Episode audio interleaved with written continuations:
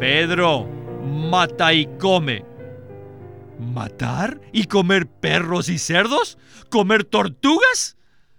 Pedro le dijo, Señor, no, no, tú sabes que nunca he comido nada común o inmundo. No, no, no, Señor. Podemos ver que no le era fácil al Señor responderle, así que repitió la visión tres veces. Bienvenidos al estudio Vida de la Biblia con Winnesley. Un estudio completo, detallado y riguroso, libro por libro, desde Génesis hasta Apocalipsis, que se centra en experimentar a Cristo como vida a fin de cumplir el propósito eterno de Dios.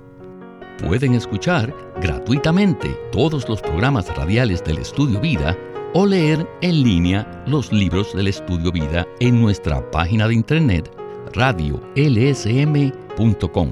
Una vez más, radiolsm.com.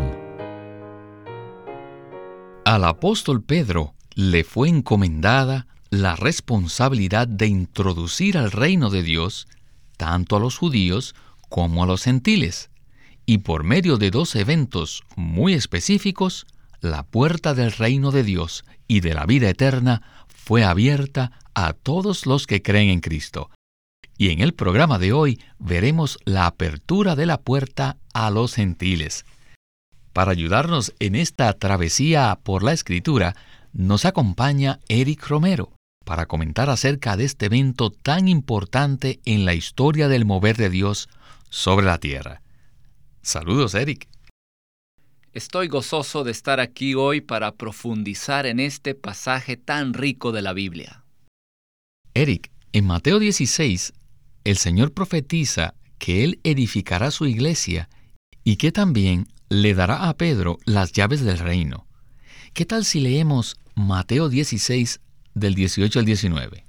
Dice así, Y yo también te digo que tú eres Pedro, y sobre esta roca edificaré mi iglesia, y las puertas del Hades no prevalecerán contra ella, y a ti te daré las llaves del reino de los cielos, y lo que ates en la tierra habrá sido atado en los cielos, y lo que desates en la tierra habrá sido desatado en los cielos.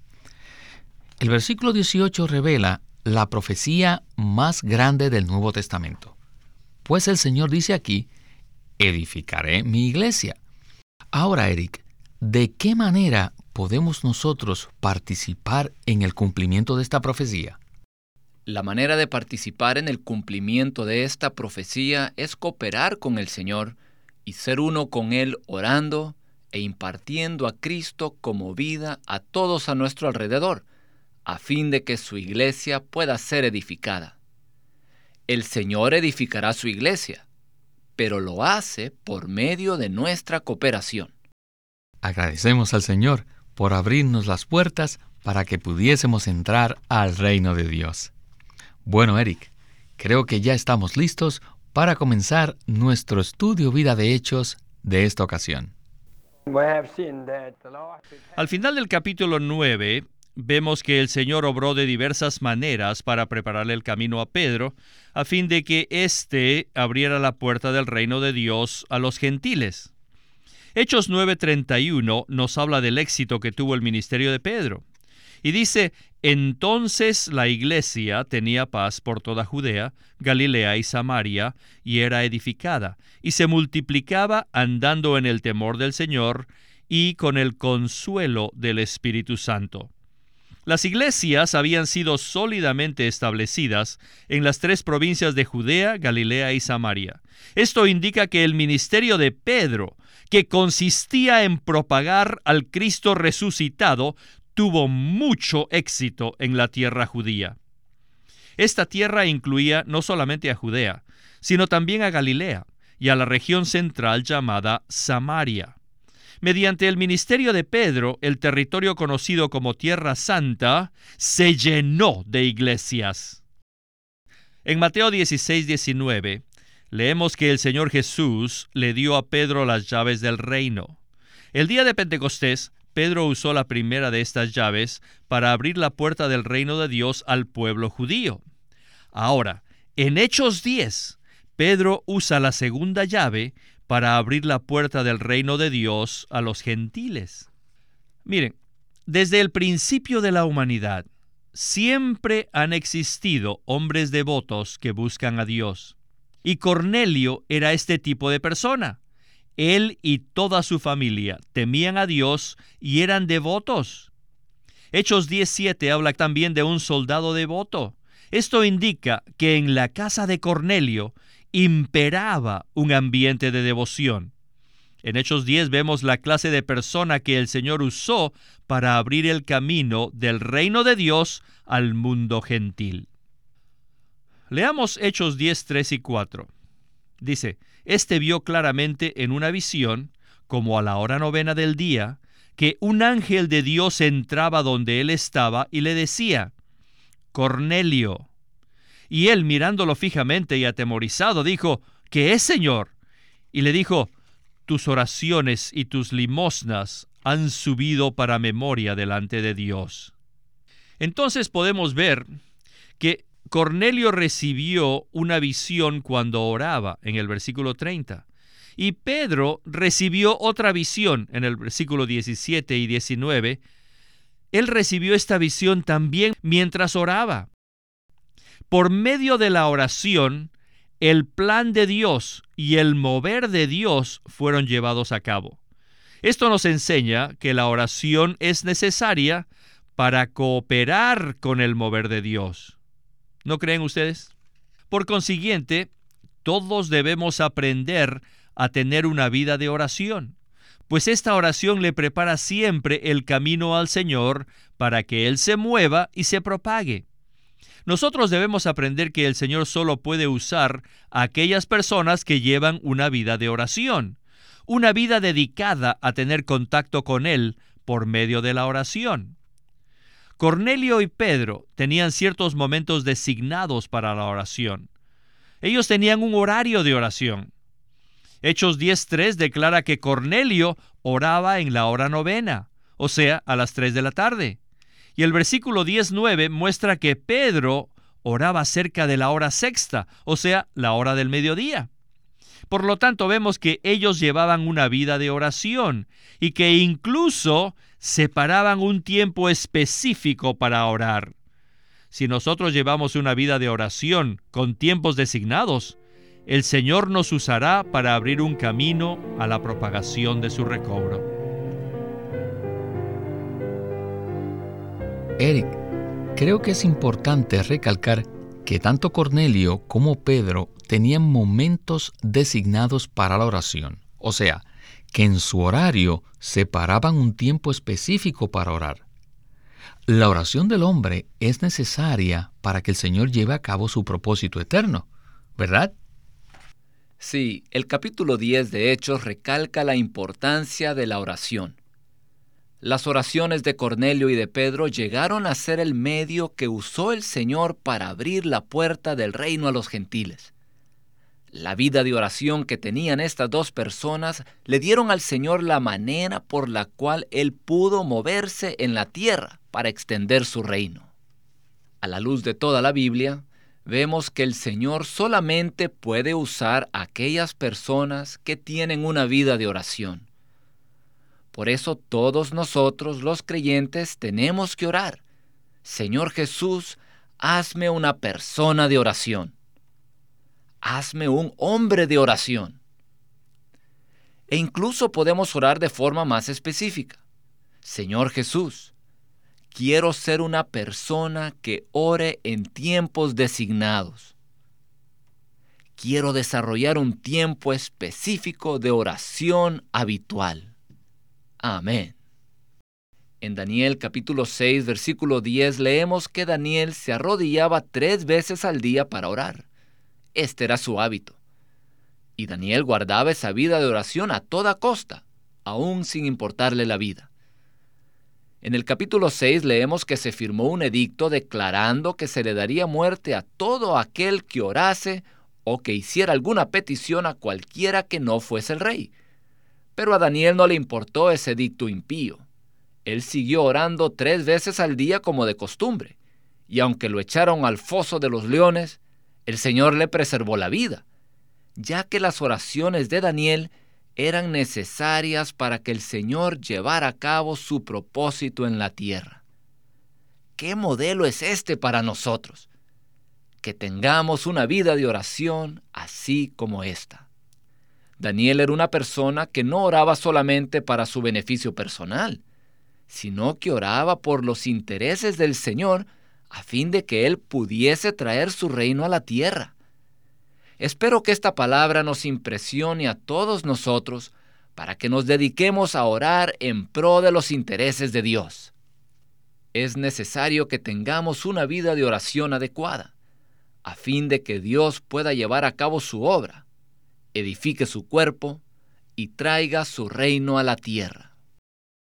Tenemos que reafirmar que el libro de Hechos en verdad nos muestra que Dios obra por medio de sus creyentes y por medio de la oración de ellos. Siempre que el Señor se movía por medio de los apóstoles y los discípulos, se debía a la oración de ellos. La oración de los creyentes y el mover del Señor van siempre juntos. Bueno, creo que debemos continuar con el estudio vida de hoy. En el caso del eunuco etíope, el ángel fue usado y aquí, en el caso de Cornelio, un ángel fue usado de nuevo. La mención de los ángeles en ambos casos indica que no eran casos comunes, sino que eran casos extraordinarios. En la historia del eunuco etíope, el Evangelio llegó a un gentil, y ahora, en el relato de la casa de Cornelio, el Evangelio fue predicado a una familia gentil, con todos sus parientes, con todos sus amigos íntimos. No obstante, debemos notar que ambos relatos nos muestran que el ángel no fue comisionado para predicar el Evangelio, debido a que solamente los creyentes humanos, los creyentes de Jesús, tienen el privilegio de llevar las buenas nuevas a la sociedad humana. Otro asunto importante es que la economía de Dios necesitaba experimentar un traslado de dispensación. En el Antiguo Testamento, la economía de Dios se encontraba en forma de figuras, tipos y profecías. Pero ahora el Dios triuno ha venido para cumplir todo lo que exigía su santidad, su justicia y su gloria, a fin de llevar a cabo su economía, que es impartirse a sí mismo en su pueblo escogido y mezclarse completamente con la humanidad para producir una morada eterna para sí mismo y para sus escogidos, a fin de tener una expresión completa por la eternidad. Esta es la economía de Dios. El Señor Jesús vino para iniciar esta transferencia, o sea, iniciar este cambio. Pero el judaísmo estaba luchando para frustrar esta transferencia. Ni siquiera Pedro, Juan o Jacobo, quienes habían sido escogidos por el Señor mismo, ellos no estaban muy claros que debería haber una transferencia completa y definitiva. Así que en el capítulo 10 vemos a Pedro que no tenía ningún problema en guardar su tiempo de oración. Pero cuando el Señor quería que él fuese a los gentiles, a asociarse con ellos, esto se convirtió en un gran problema para él, debido a que él era un judío, y asociarse con los gentiles equivalía a comer cosas inmundas, lo cual significa que tenía que ingerirlas, que tenía que hacerse uno con ellas. Esto nos muestra que los judíos no querían mezclarse con los gentiles, ni los gentiles querían mezclarse con los judíos. Eric, creo que todos estamos de acuerdo que la visión que Pedro recibió es muy importante. Por lo tanto, ¿podría tomar usted un tiempo para explicarnos el significado del lienzo y los animales?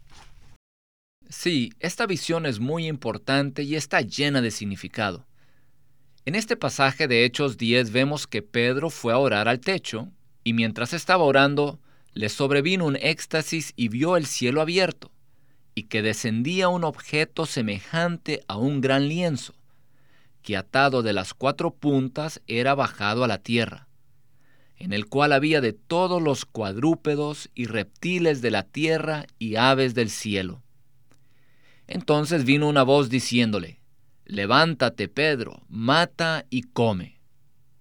Pedro se rehusó y dijo, Señor, de ninguna manera, porque ninguna cosa profana o inmunda he comido jamás. Y la voz volvió a él la segunda vez. Lo que Dios limpió, no lo tengas por común. Esto se hizo tres veces, y el objeto volvió a ser recogido en el cielo. El gran lienzo que vemos aquí simboliza el Evangelio y su propagación a los cuatro confines de la tierra habitada, para reunir toda clase de personas inmundas y pecaminosas. Sabemos esto porque en el versículo 28 Pedro le dice a Cornelio, le está prohibido a un varón judío juntarse o acercarse a un extranjero.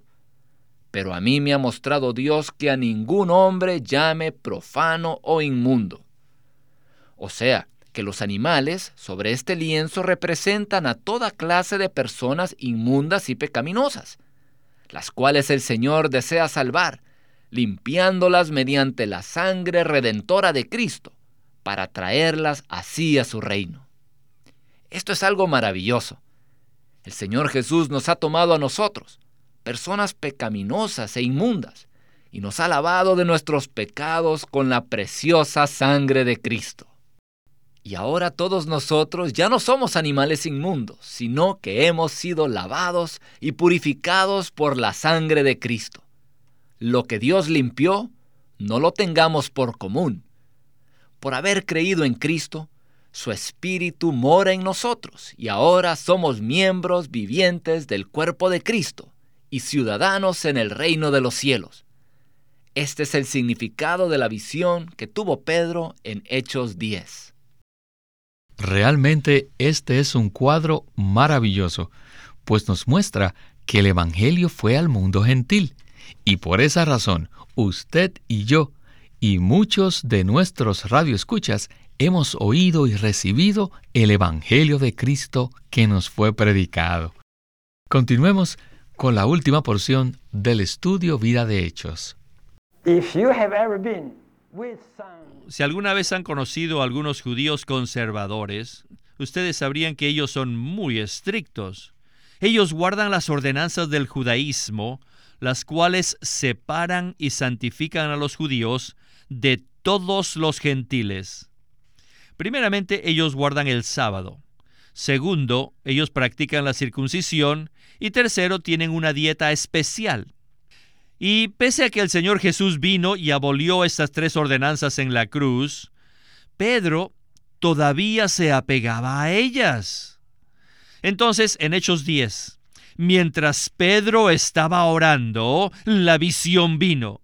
Él vio un objeto semejante a un gran lienzo que descendía, el cual estaba lleno. ¿Pero lleno de qué? Estaba lleno de tortugas, tal vez de perros, de cerdos, toda clase de animales inmundos, lo cual sorprendió a Pedro. Y los cielos le hablaron y el Señor le dijo, Pedro, mata y come. ¿Matar y comer perros y cerdos? ¿Comer tortugas? Pedro le dijo, Señor, no, no, tú sabes que nunca he comido nada común o inmundo. No, no, no, Señor podemos ver que no le era fácil al Señor responderle. Así que repitió la visión tres veces, debido a que Pedro todavía continuaba en la antigua ley, en la dispensación antigua.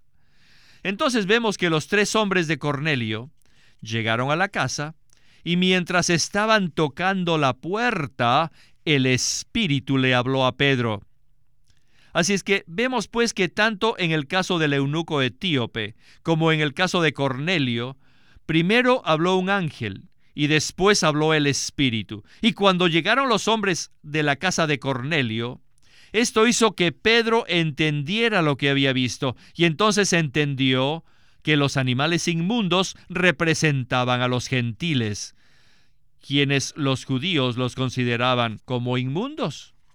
El contexto muestra que cuando vinieron los hombres de Cornelio, Pedro reconoció que estaba equivocado y se dio cuenta que Dios también había purificado a los gentiles y él debería, por lo tanto, asociarse con ellos. Los hombres de Cornelio se quedaron con Pedro esa noche, y al día siguiente Pedro fue con ellos. Y cuando llegó a la casa de Cornelio, vieron que él había invitado ya a todos sus parientes, a todos sus amigos íntimos. Y esto, mis queridos radioyentes, es un buen ejemplo que debemos seguir. Es bueno que invitemos a nuestros parientes y a nuestros amigos a escuchar el Evangelio. Eric, Cornelio había invitado a su casa a sus parientes y amigos más íntimos para oír el Evangelio. Esto es un buen modelo que podemos aplicar en nuestra predicación del Evangelio, ¿verdad? Sí, es un modelo excelente. En el Antiguo Testamento había que ir a un lugar físico, el templo, para adorar a Dios. Pero en el Nuevo Testamento los creyentes son el templo del Espíritu Santo. Así que en Juan 4, versículos 21 al 24, el Señor nos dice que la adoración a Dios no tiene que ver con un lugar físico, pues Dios es espíritu, y los que le adoran deben adorarle en su espíritu y con veracidad. El modelo que vemos en el Nuevo Testamento es que los creyentes principalmente se reunían en sus hogares y tenían comunión en el Espíritu unos con otros. Ellos oraban y adoraban a Dios en sus hogares. El hogar, como sabemos, es un lugar de amistad íntima, y en esa atmósfera los creyentes podemos disfrutar a Cristo en comunión mutua unos con otros. Y ahí se provee la oportunidad de dar testimonio y predicar el Evangelio a nuestros parientes, a nuestros vecinos y amigos, tal como lo hizo Cornelio. Él invitó a sus amigos a casa para que escuchasen el Evangelio, y nosotros podemos hacer lo mismo con nuestros vecinos, amigos y colegas. Además, esa atmósfera de comunión es de gran beneficio para nuestra familia e hijos. Allí nuestros hijos pueden ser animados a amar al Señor y a seguirle. Las reuniones en los hogares son una característica del Nuevo Testamento, pues es en el hogar donde encontramos mutualidad para orar y tener comunión unos con otros. Como dice Hebreos capítulo 10 versículos 24 y 25 y considerémonos unos a otros para estimularnos al amor y a las buenas obras, no dejando de congregarnos, como algunos tienen por costumbre, sino exhortándonos, y tanto más cuanto veis que aquel día se acerca. Este es el día de la venida del Señor. Amén, por este modelo maravilloso que nos muestra la Escritura. Eric se nos terminó el tiempo, así que muchas gracias por su participación y que se repita su visita. Muchas gracias por invitarme.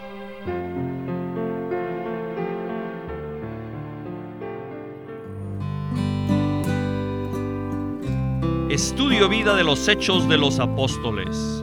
Este es un juego de cuatro libros con 72 mensajes que dio el hermano Witness Lee mostrando el tema principal del libro, que es la propagación del Cristo resucitado en su ascensión por el Espíritu mediante los discípulos para producir las iglesias, el reino de Dios. En este juego de libros el hermano Lee menciona todos los detalles del libro de los Hechos y nos presenta desde el punto de vista de vida cómo el Cristo resucitado se propagó en la iglesia primitiva, le recomendamos este juego de libros a todos aquellos que quieran profundizarse en las riquezas del libro de los Hechos. Lucas relata todos los eventos que ocurrieron después de que Jesús ascendió a los cielos por medio de los apóstoles. No se pierdan este juego de libros que es muy importante para el entendimiento de lo que Dios está haciendo hoy día en la tierra. El estudio Vida de Hechos por Witness Lee, un juego de cuatro tomos y 72 mensajes. Y puede conseguirlo en su librería cristiana o llamando al Living Stream Ministry al 1 800 810-1149. Queremos animarlos a que visiten nuestra página de internet libroslsm.com. Allí encontrarán los libros impresos del Ministerio de Watchman Nee y Witness Lee, la Santa Biblia versión recobro con sus notas explicativas y también encontrarán folletos, himnos, varias publicaciones periódicas y libros en formato electrónico. Por favor, visiten nuestra página de internet libroslsm.com. Una vez más, libroslsm.com o llámenos a nuestro teléfono gratuito 1-800-810-1149. 1-800-810-1149. Watchman Nee llegó a ser cristiano en la China continental en 1920, a los 17 años de edad, y ese mismo año comenzó a producir sus primeros escritos. En casi 30 años de ministerio se demostró claramente que él era un don especial que el Señor dio a su cuerpo con el fin de adelantar su obra en esta era. En 1952 fue encarcelado por su fe en Cristo y permaneció en la prisión hasta su muerte en 1972. Sus palabras, sus escritos, continúan siendo una rica fuente de revelación y provisión espiritual para el pueblo cristiano de todo el mundo. Witness Lee nació en 1905 y fue criado en una familia cristiana.